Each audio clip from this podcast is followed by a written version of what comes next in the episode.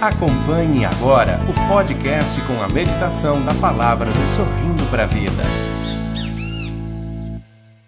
Pelo sinal da Santa Cruz, livrai-nos Deus, nosso Senhor, dos nossos inimigos, em nome do Pai, do Filho e do Espírito Santo. Amém. Amém. Gênesis capítulo 4, versículos do 1 ao 7. Assim vem nos iluminar a palavra de Deus. O homem se uniu a Eva, sua mulher, e ela concebeu e deu à luz Caim, dizendo: Ganhei um homem com a ajuda do Senhor. Tornou a dar à luz e teve Abel, irmão de Caim. Abel tornou-se pastor de ovelhas, e Caim pôs-se a cultivar o solo. Aconteceu tempos depois que Caim apresentou ao Senhor frutos do solo como oferta. Abel, por sua vez, ofereceu os primeiros cordeirinhos e a gordura das ovelhas. E o Senhor, e o Senhor olhou para Abel e sua oferta, mas não deu atenção a Caim com sua oferta. Caim ficou irritado e com o rosto abatido. Então o Senhor perguntou a Caim: Por que andas irritado e com o rosto abatido? Não é verdade que se fizeres o bem, andarás de cabeça erguida? E se fizeres o mal, não estará o pecado espreitando-te a porta? A ti vai seu desejo, mas tu deves dominá-lo. Palavra do Senhor. Graças a Deus. Graças a Deus. Os filhos são sempre uma benção, não é? Diz a palavra de Deus no Salmo 126 que os filhos são um dom de Deus. Como as flechas nas mãos de um guerreiro, Assim são os filhos gerados na juventude. Quando nós temos filhos bons, nós estamos sempre guardados, é isso que a palavra de Deus nos diz. Mas também nos diz que não é pela quantidade, é pela qualidade dos filhos. Porque um filho também pode ser objeto de tristeza, pode levar à amargura, pode levar à vergonha. Mas bons filhos criados em Deus, são uma defesa poderosa para os pais. E aí, a palavra de Deus nos diz como foi para Adão e para Eva ter o seu filho. Diz aqui: o homem, Adão, se uniu a Eva, sua mulher, e ela concebeu e deu à luz, dizendo: Ganhei um homem com a ajuda do Senhor. Quem era Caim? Era o filho querido, o filho esperado, que veio pela graça de Deus, que veio com a ajuda de Deus. Porque os filhos são dons de Deus, gente. Até muitas vezes é, a, a tentação da revolta pode tomar o coração de um pai, de uma mãe que não conseguem engravidar e dizer: Eu tenho direito a ter os filhos. Né? Como tem pessoas que dizem eu tenho direito de não querer, eu tenho direito de tirar. Nós temos que entender que antes do direito de ter ou não ter está o dom de Deus.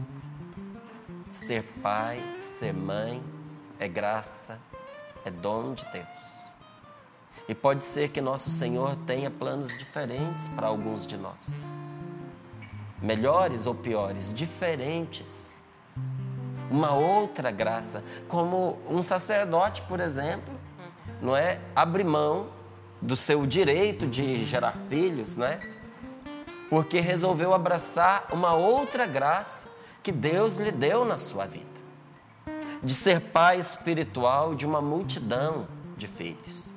Quantos casais que a gente conhece que não geraram na carne, a esposa não engravidou, o marido não foi, não pôde fecundar a sua mulher, mas que se tornaram assim é, pessoas extremamente férteis, fecundas, porque é, foram capazes de suscitar vida no coração daqueles que, com os quais conviviam. Não tinham filhos ocupando seus quartos, mas as casa, a casa ó, sempre cheia. Não tem um filho, uma filha para cuidar, mas quantos irmãos se abrigam debaixo da ajuda desses, desses queridos? Então são graças diferentes. Mas diz a Eva que ganhei um homem com a ajuda do Senhor. E passado um tempinho, tornou a dar à luz e teve Abel, irmão de Caim. Abel tornou-se pastor de ovelhas e Caim pôs-se a cultivar o solo. Aqui mais uma vez, desde muito tempo atrás, os pastores não eram muito bem vistos. Sim. Sabe por quê? Por várias coisas, condições que se, cri, eh, que se criaram à volta dos pastores. Então, durante um bom tempo, no Oriente Médio, os pastores tinham uma má fama de não serem muito corretos, de se apropriarem do que não era deles, de serem preguiçosos, né? Porque vai ali acompanhando as ovelhas, tem que cuidar, mas é aquilo lá. Então, aos olhos humanos, a escolha de Caim era superior à de Abel. Era mais bem vista ele estava se dedicando a um trabalho mais difícil, a de conviver comigo, que é mais duro você cuidar do solo do que você cuidar das ovelhas. Não é? As ovelhas você vai protegê-las do lobo, do leão, do ataque dos predadores. Você vai acompanhá-las até onde tem o pasto, ali elas vão comer. Depois vai voltar com elas, vai guardar, vai contar. Mas o trabalho da lavoura, gente, é um trabalho pesado, esforço. esforço, dedicado, debaixo de um sol duro. Então veja, Caim era o primeiro, já estava em vantagem. Foi um filho querido que nasceu com a ajuda de Deus. Esperado. Esperado. Caim havia escolhido trabalhar duro. Então, mais uma vez ali à frente de Abel, só que numa certa altura, alguma coisa aconteceu no coração de Caim. O que será? Caim resolveu colocar à disposição de Deus algum fruto do trabalho pesado que ele tinha feito, mas não o que havia de melhor, não as primícias. Ele sentia que deveria consagrar a Deus o que ele havia feito e o fruto do seu trabalho, mas deixou para Deus o resto. Deixou para Deus a sobra. Mas diz aqui, é, aconteceu tempos depois que Caim apresentou ao Senhor frutos. Veja bem, frutos do solo como oferta. Apresentou ali alguma coisa. Abel, por sua vez, e esse por sua vez aqui é muito importante, porque mostra que Abel fez uma coisa diferente de Caim. Não é porque, olhando assim rapidamente, parece que os dois ofereceram o fruto dos seus trabalhos. Então, se foi dessa forma, esse por sua vez não deveria estar aqui. Por sua vez, mostra que Abel foi numa direção diferente da de Caim. Abel, por sua vez, ofereceu o quê? Os primeiros cordeirinhos, a gordura das ovelhas, o que havia de melhor ofereceu a Deus as primícias. E o Senhor olhou para Abel e sua oferta, mas não deu atenção a, a Caim com a sua oferta. Deus fez o mal contra Caim? Não. Mas não levou em consideração, porque o que Caim ofereceu a Deus não era digno de ser levado em consideração. Como muitas vezes a gente não consegue valorizar um presente que foi dado de qualquer jeito. Sim. Às vezes o presente que você recebe, você sabe que estava sobrando, que a pessoa ia jogar fora. Aí, já que ela ia jogar fora, melhor uso seria dar para alguém. Aí entregou para você. Você agradece pelo presente, até usa porque é útil, talvez até estivesse lhe fazendo falta, mas você não leva muito em consideração. Não marca, né? Não, não marca. Não leva em consideração, porque aquilo ia ser lixo. Né? O outro ia jogar fora, o outro nem queria mais está desprovido de afeição. Isso. Sabe? Foi útil, mas não foi um presente dado com afeição. Às vezes um presente que foi dado até para livrar a consciência está jogando algo que presta fora. É diferente de quando você sabe que o que uma outra pessoa te deu é até menos do que aquilo que o outro ia jogar fora. Mas ela tirou do que ela não tinha. Verdade. E deu de coração.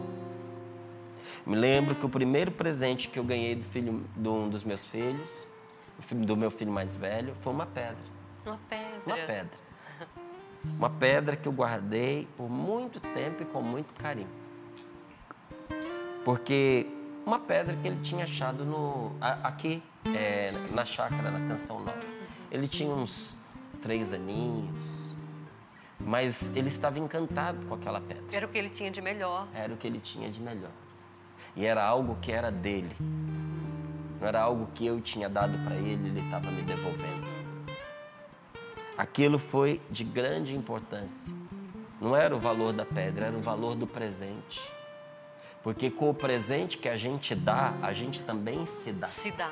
Não é? Há um afeto que envolve Exatamente. a oferta. Quando o presente é legítimo é, de janeira, ele nunca vem sozinho, ele vem acompanhado da pessoa que o dá. É verdade. Algo do coração da pessoa vem junto.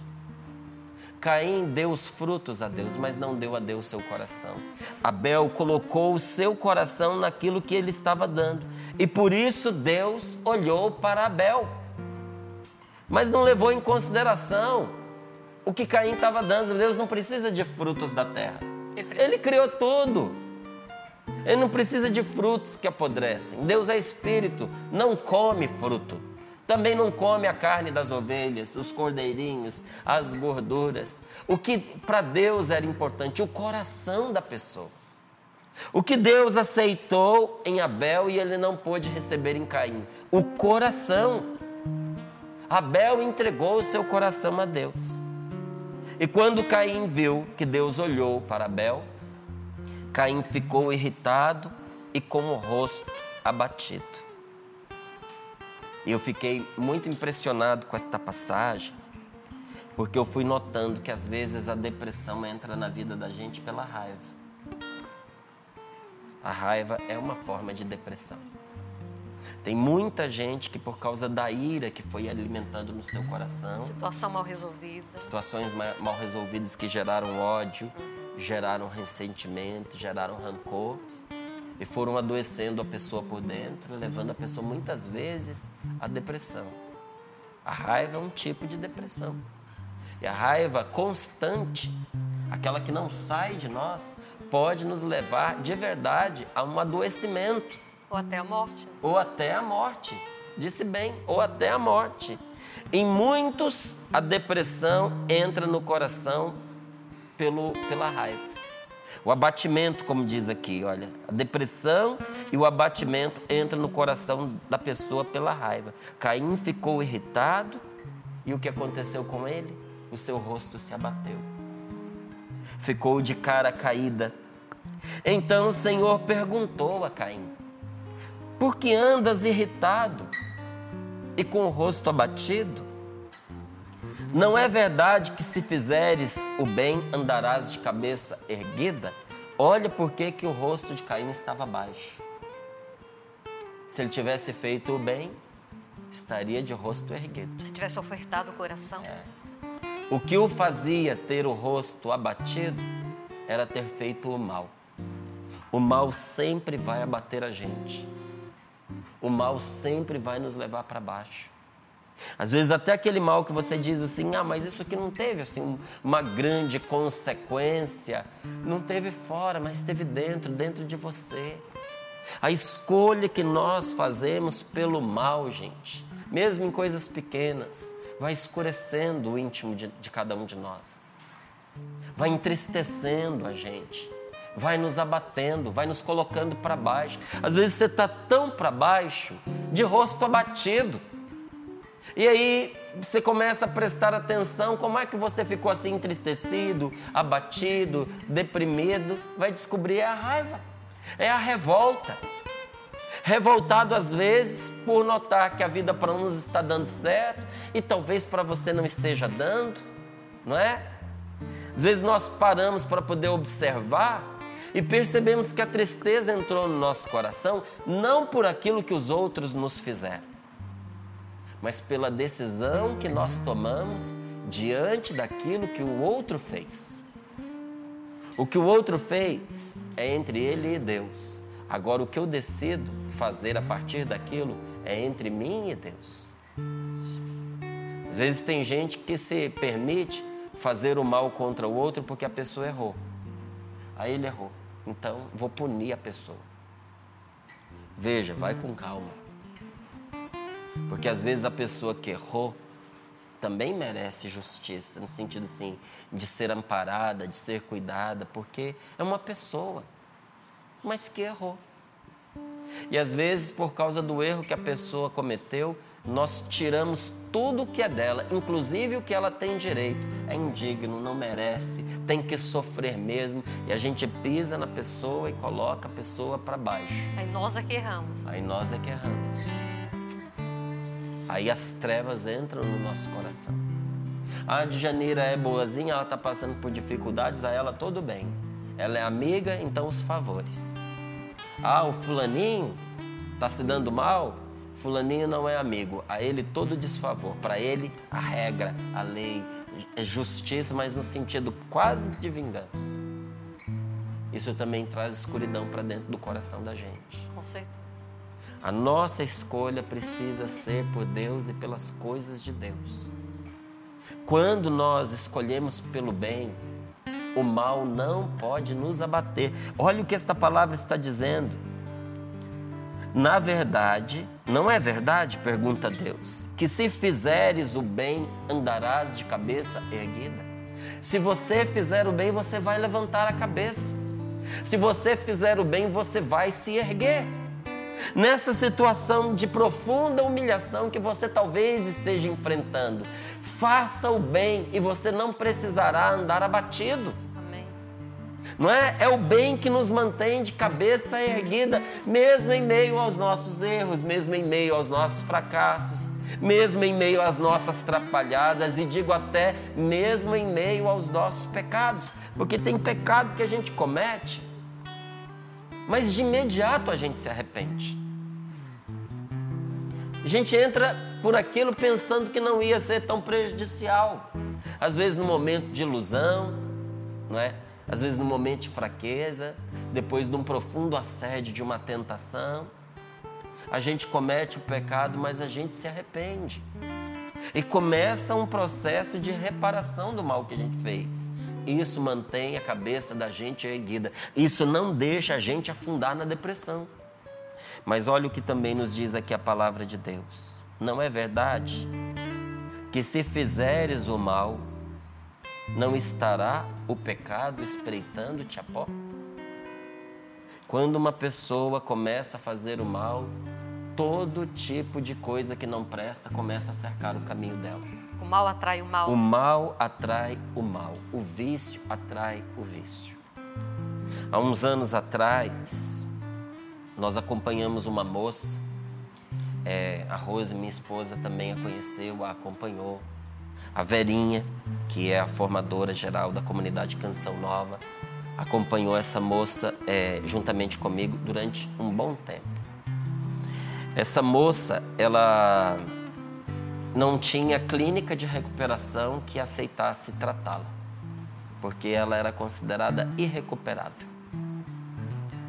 É, ela frequentava um, uma paróquia que as pessoas não queriam mais essa moça lá. Qual era o problema dela? Ela tinha um. Eu vou, vou, tá, vou chegar lá. Ela tinha um problema espiritual muito sério, mas que tinha raízes na sua história, no seu passado. Essa moça, às vezes, durante as orações, ela tinha crises, ficava violentíssima e agredia qualquer pessoa que quisesse ajudá-la. Por isso, a paróquia em que ela estava, ninguém mais queria ela presente lá. Que às vezes no meio da oração ela caía, se batia, começava a gritar, e se alguém fosse socorrê-la, ela espancava a pessoa e ninguém aguentava mais apanhar dela, nem o padre. Então, eles chegaram e entregaram ela na nossa casa da Canção Nova, ali em São Paulo. Nessa época a gente morava ali, tinha a nossa livraria e casa de evangelização na Washington Luiz, ali na altura do número 800. Entregaram ela lá para a gente cuidar. E ela passou meses sem dizer uma palavra frequentando a nossa casa. Ninguém sabia como era o som da voz dessa moça. E passado muito tempo, acho que ela se cansou de ficar calada e foi vendo a gente. Apesar de não interagir conosco, nós fomos nos tornando familiares para ela. E quando ela criou coragem, ela pediu que eu rezasse por ela. E você sabia do histórico dela? Nada. As pessoas simplesmente nos contaram o que viam, Uhum. mas não conseguiam saber da história dela. E marquei um dia para ela ver e ela foi se abrindo aos pouquinhos e aquilo que ela não teve coragem de contar, Deus na oração nos mostrou. Depois ela confirmou que era aquilo mesmo. Essa moça com aproximadamente 9, 10 anos de idade, ela tinha sido violentada pelo pai, estuprada. A mãe havia morrido e o pai começou a usá-la como esposa, como mulher. Colocou-a no lugar da mãe dela. Com 11 anos de idade, ela já era assim frequentemente estuprada pelo pai. E ali com 11 anos de idade, com o desprezo que ela foi nutrindo pelo próprio corpo, por si mesma, ela começou a se entregar para qualquer um, para homem, para mulher, percebeu que podia ganhar dinheiro com isso, então ela afundou na prostituição com homens, com mulheres. E a prostituição nunca vem só. A prostituição é um vício que vem acompanhado de outros vícios. Essa moça passou a beber, novinha, adolescente, bebia pior do que adulto. Depois do vício do álcool, ela entrou no vício do cigarro, que foi o último vício que ela abandonou é, com o acompanhamento de oração. É, mas entrou no vício do cigarro, entrou pesado, entrou nas drogas. Essa menina tinha um cafetão para comercializá-la na altura em que nós a conhecemos. Ela estava afundada no uso de drogas pesadas. Ela é, bebia descontroladamente, acendia um cigarro no outro. E naquela altura, com 21 anos de idade, ela já estava no sexto aborto. E a abortista já tinha avisado para ela que ela não precisava mais se preocupar, que a partir daquele dia, do último aborto que ela fez, os abortos seriam espontâneos, porque o ventre dela tinha se tornado inconsistente para segurar qualquer criança. Que triste, né? E eu olhava para essa moça e me lembrava desta palavra. Independente de ser culpa da pessoa ou não, que aqui não tem a ver com culpa, gente, tem a ver com consequência. Quando nós vamos nos enveredando pelo caminho do vício, do mal, do pecado e do erro, um vício vai puxando outro vício. Ao ponto de que as clínicas não queriam aquela menina, porque ela era um mau elemento. Em vez de eles conseguirem fazer o bem a ela, ela corrompia as pessoas onde ela estava. Então ela já era famosinha e não aceitavam mais ela. Mas aquilo que o homem não foi capaz de consertar, nós vimos o Espírito Santo renovar e reconstruir. Em seis meses aproximadamente, essa moça tinha abandonado a prostituição, mudou de onde ela estava para não viver na dependência do cafetão, abandonou o álcool, abandonou a droga. As últimas coisas que ela deixou foi a prostituição, agora não mais por dinheiro, porque estava viciada nesse tipo de relação. E por último, o cigarro. Em seis meses. Viciozinho desgraçado esse tal do cigarro. Que a pessoa deixa a cocaína, mas tem dificuldade de deixar o cigarro. Mas por fim, ela se libertou e libertou-se completamente. Inclusive aquele mal espiritual que havia tomado conta dela e dominado sobre a vida dela, nós fomos testemunhas da grande libertação que ela recebeu. Mas, gente, estou te contando isso para que você entenda que, de fato, isso se encarna na vida. O que diz aqui o Senhor a Caim: Se fizeres o mal, não estará o pecado espreitando-te a porta? E continua dizendo: o desejo vem. Vai o desejo de pecar, vai o desejo de fazer o mal, vai o desejo de se vingar, vai o desejo de se prostituir, vai o desejo de afundar a cara no vício. Seja ele qual for. Desejo de vingança. Porque até de remédio a gente pode ser viciado, até de comida a gente pode ser viciado, até na vingança a gente pode se viciar. Pode se tornar uma prática comum para nós. Quando nós tomamos isso como um propósito de vida, fez contra mim, vai receber de volta. Eu vou me vingar. Não é? Então, vem a nós a tentação. Mas diz aqui a palavra de Deus: tu deves dominá-la. Tu tens a graça para dominá-la. Tu tens o poder de dominar a tentação que vem bater na sua porta. Domine esse desejo. Mas se você fizer o bem, nem esse assédio você vai sofrer como está aqui. O que foi que tornou Abel diferente de Caim aos olhos de Deus? Você consegue se fazer essa pergunta? Gente, para Deus não basta o que fazemos, mas importante também é a intenção com que nós fazemos. Isso é lindo demais, profundo. Não é? É. A nossa intenção pesa para Deus como uma obra. Talvez você não consiga fazer tudo o que você deseja, mas se você deseja do fundo do seu coração, Deus leva isso em consideração como se você tivesse feito. Talvez você não consiga ser a melhor esposa do mundo ou o melhor marido do mundo. Mas existe no seu coração esse desejo, você luta por isso. Para Deus é como se você tivesse conseguido. Porque a sua intenção para Deus, intenção sincera, vale muito. Intenção que descruza os braços e vai à luta. Vai à luta, exato. Vale muito para Deus. O que é que tornou Abel diferente de Caim aos olhos de Deus? Há no coração certas portas que só podem ser abertas mediante a generosidade, gente. Existem portas no céu que se abrem para nós quando nós abrimos o coração, quando nós abrimos a mão para partilhar. Enquanto a gente tem o coração fechado e as mãos fechadas para ajudar quem está perto de nós, nós mantemos certas portas do céu fechadas para nós. Isso é muito sério. É. Você sabe que o Antigo Testamento, ele é um patrimônio não só para nós cristãos. Já era um patrimônio primeiramente para o povo judeu. O Antigo Testamento, ele é comum para nós e para os judeus.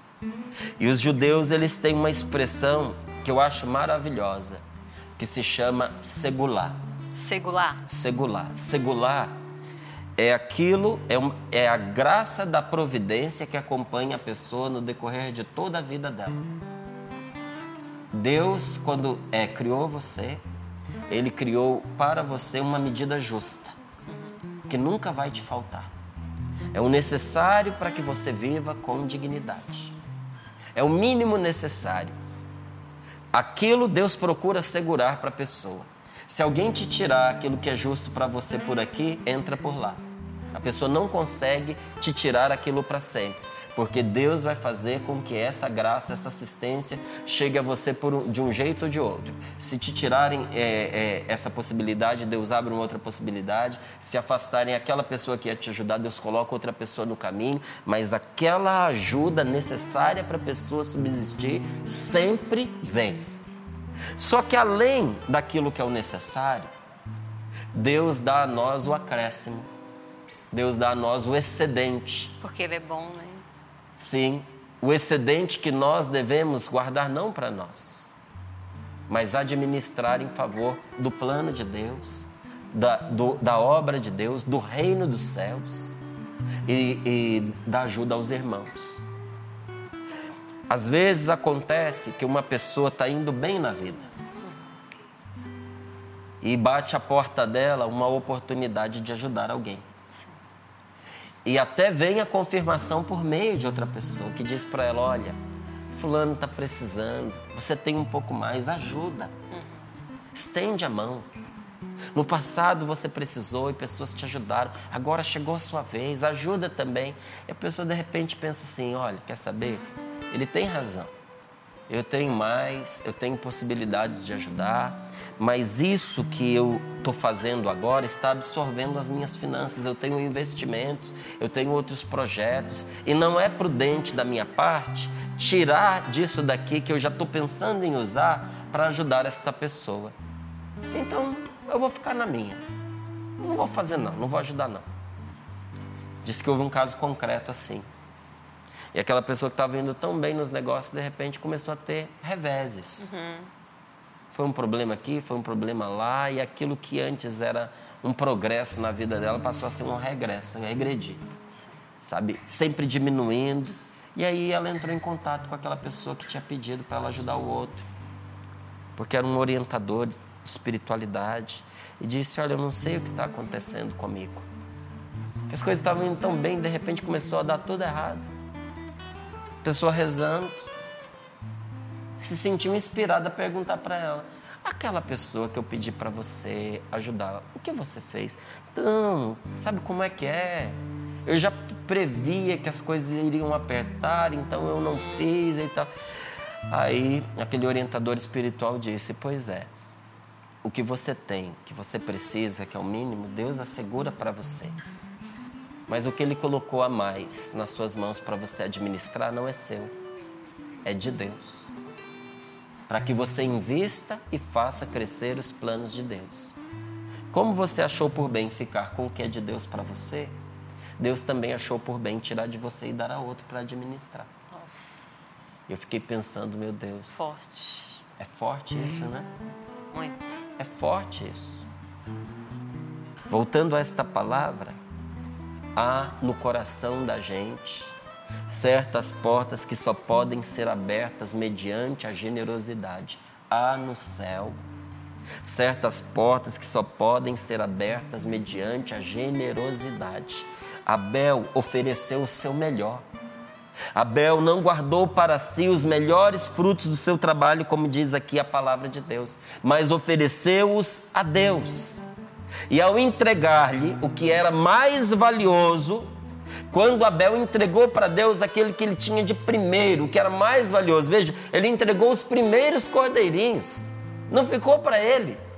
O primeiro fruto, o primeiro rendimento do trabalho dele, ele entregou para Deus. Era o que ele tinha de mais precioso. E no momento em que ele entregou, um milagre aconteceu. Ele tornou-se capaz de receber. Copo cheio não pode ser cheio. Um copo cheio de concreto, você não tem como encher de água. Você primeiro tem que tirar o concreto. Se você encher um copo de brita, você primeiro vai ter que tirar a brita para depois encher de água. Mas cabe água, mas cheio ele não vai ficar. Se você em, tem brita no copo, você coloca a água. A hora que ela transbordar, se você tirar a brita, você vai perceber que tem pouca água ali dentro. O copo nunca esteve cheio de água, estava cheio de, de brita.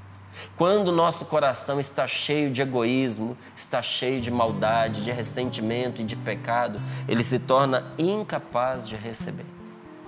Quando eu guardo para mim tudo que eu acho que é valioso para mim, eu me torno incapaz de receber o que é valioso para Deus. E olha, nessa troca com Deus a gente sempre ganha. Porque o que Deus tem para nos dar é sempre muito maior do que o que nós temos a oferecer para Ele. E veja, ao entregar o que era mais importante para Ele, Abel tornou-se capaz de receber. A graça de Deus manifestou-se para Abel porque o seu coração estava aberto, porque havia amor naquilo que ele fazia. Simplesmente por isso. Havia amor naquilo que Abel fazia. O seu coração estava aberto para Deus, porque o amor abre os corações, a mágoa fecha. O amor abre os corações, o ressentimento, o ódio, o rancor fecha. Pessoa que ama vida aberta. Pessoa que odeia vida fechada, entristecida, acabrunhada, escurecida. E olha, a pessoa vai se fechando cada vez mais em si. Mas quando a pessoa se abre por amor a Deus, a vida dela se torna verdadeiramente um céu. Deixa eu pontualizar uma coisa aqui para todos nós. Não se serve a Deus por obrigação ou para obter vantagens. Eu não estou na canção nova porque eu sou obrigado. Eu vim por amor a Deus. Antes de eu entrar na canção nova, eu estava empregado. Eu tinha os meus estudos garantidos. Eu era concursado. Bastava que eu continuasse o meu caminho e tudo ia bem. Eu estava, entre aspas, garantido. Entrar para a canção nova não foi porque eu não tinha opções. Eu tinha opções, tinha escolhas, inclusive já tinha feito as minhas, que assegurariam para mim uma profissão, estabilidade financeira, como muitos dos meus amigos hoje têm. Mas o meu coração não estava mais naquilo. O meu coração estava em Deus e naquilo que Deus me pedia que eu fizesse. Ah, todo mundo tem que deixar o que está fazendo para entrar, para dedicar-se à evangelização direta como você faz? De jeito nenhum. Mas isso Deus pedia para mim. E eu não vim por obrigação, não vim entristecido, não vim por medo, como se eu pensasse assim, ah, se eu, deix, se eu não deixar a aviação para poder servir a Deus na canção nova, se eu não abandonar essa, essa carreira para piloto, para poder entrar na canção nova, eu não vou ser feliz, a minha vida vai ser um azarão, vai Como ser se fosse desgraça. uma ameaça, né? Não- Nunca foi assim.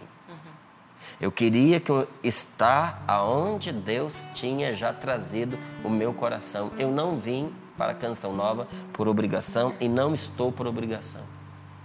Não entrei para a canção nova para obter vantagens. Porque se eu quisesse vantagens, eu ia vir construir uma vida lá fora Uma carreira lá. uma carreira, uma vida lá fora, onde aquilo que eu fizesse produzisse para mim e não para minha comunidade e não para a evangelização. E isso que eu digo não coloco para eu ser exemplo, não.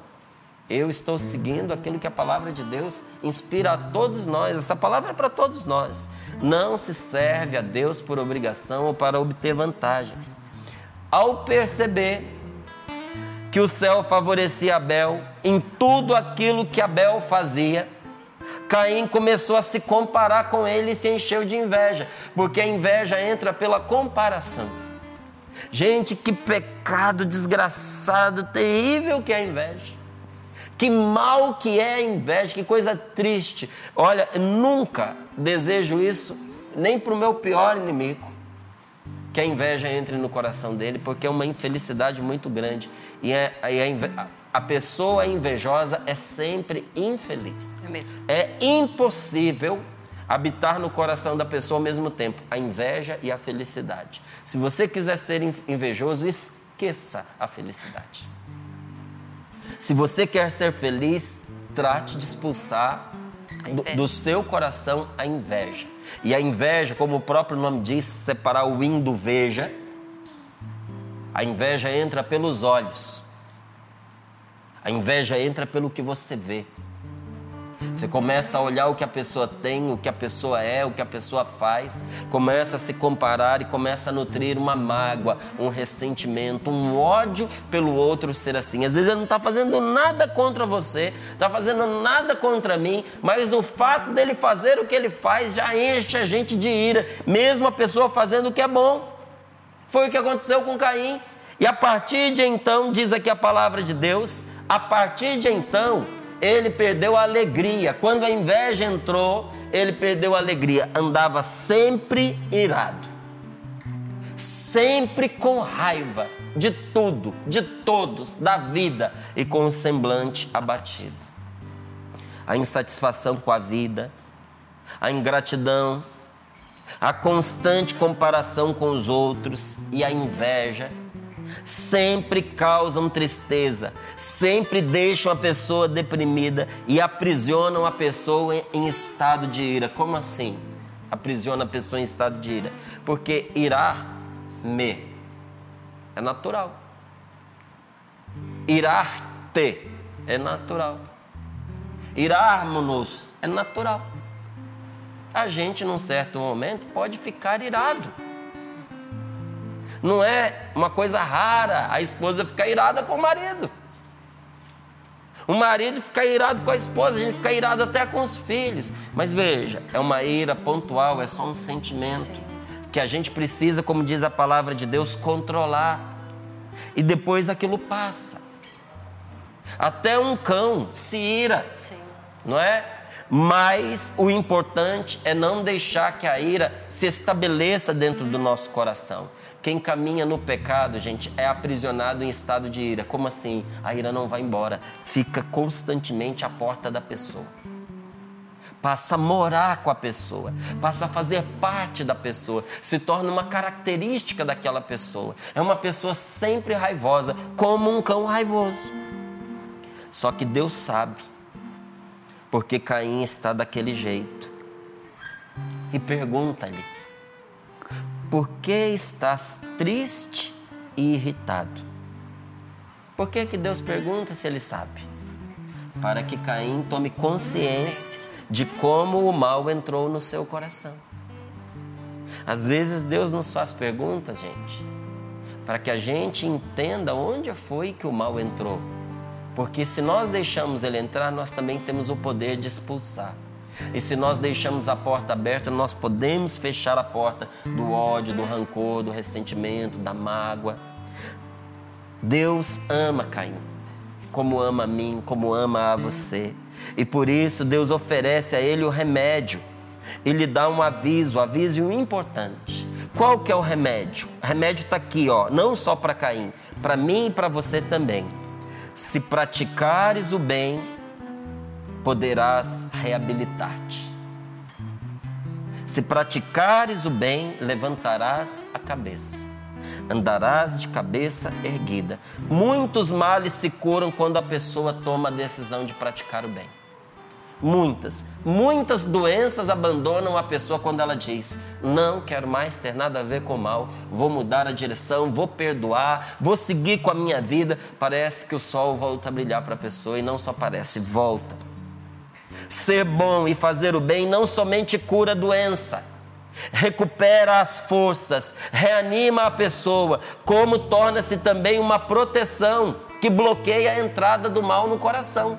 Então, quando uma pessoa se torna boa, quando uma pessoa se determina a fazer o bem, ela não somente se cura, mas ela se fortalece, ela se reanima e ela se torna uma pessoa imune a certos males. O mal não consegue mais entrar no coração e na vida dela. Então, quem quer se reabilitar, quem deseja refazer a própria vida, deve saber que somente pelo bem é que terá essa força. Somente pelo bem, não por outro caminho. Eu disse que Deus dá o remédio e dá um aviso. Qual é o aviso? Mas se procederes mal, o pecado estará à tua porta, espreitando-te mas tu deverás dominá-lo. Gente, é maravilhoso e terrível saber disso. É maravilhoso porque é libertador e é terrível porque é real. O pecado vem sempre bater a porta de quem se entrega ao mal. Eu tenho um amigo que ele é ex-dependente químico. Ele diz: Márcio, onde quer que eu chegue, se eu estiver do seu lado, a pessoa vem e oferece droga para mim e não oferece para você mesmo eu estando bem vestido, cabelo cortado, barba feita. É interessante como o negócio é, atrai, atrai, né? Atrai. O pecado vem sempre bater a porta de quem se entrega ao mal. E somente com esforço, somente mediante a batalha, é que a, a pessoa poderá resistir sem se deixar arrastar por ele. O que isso significa? Que depois que a gente entra em certos males, a nossa vida se torna uma luta constante. Quando alguém se entrega ao mal, o seu coração se inclina para o que não presta. O seu desejo se torna tendencioso. E fazer o bem vai se tornando uma dificuldade. Tudo o que pode nos fazer melhores e mais felizes já nos foi dado por Deus, está dentro desta segular, sabe? Tudo que pode fazer de você uma pessoa melhor, uma pessoa boa, generosa, uma pessoa mais feliz, isso vai já foi dado a você por Deus. E se a nossa consciência estiver limpa, nada poderá nos fazer o mal.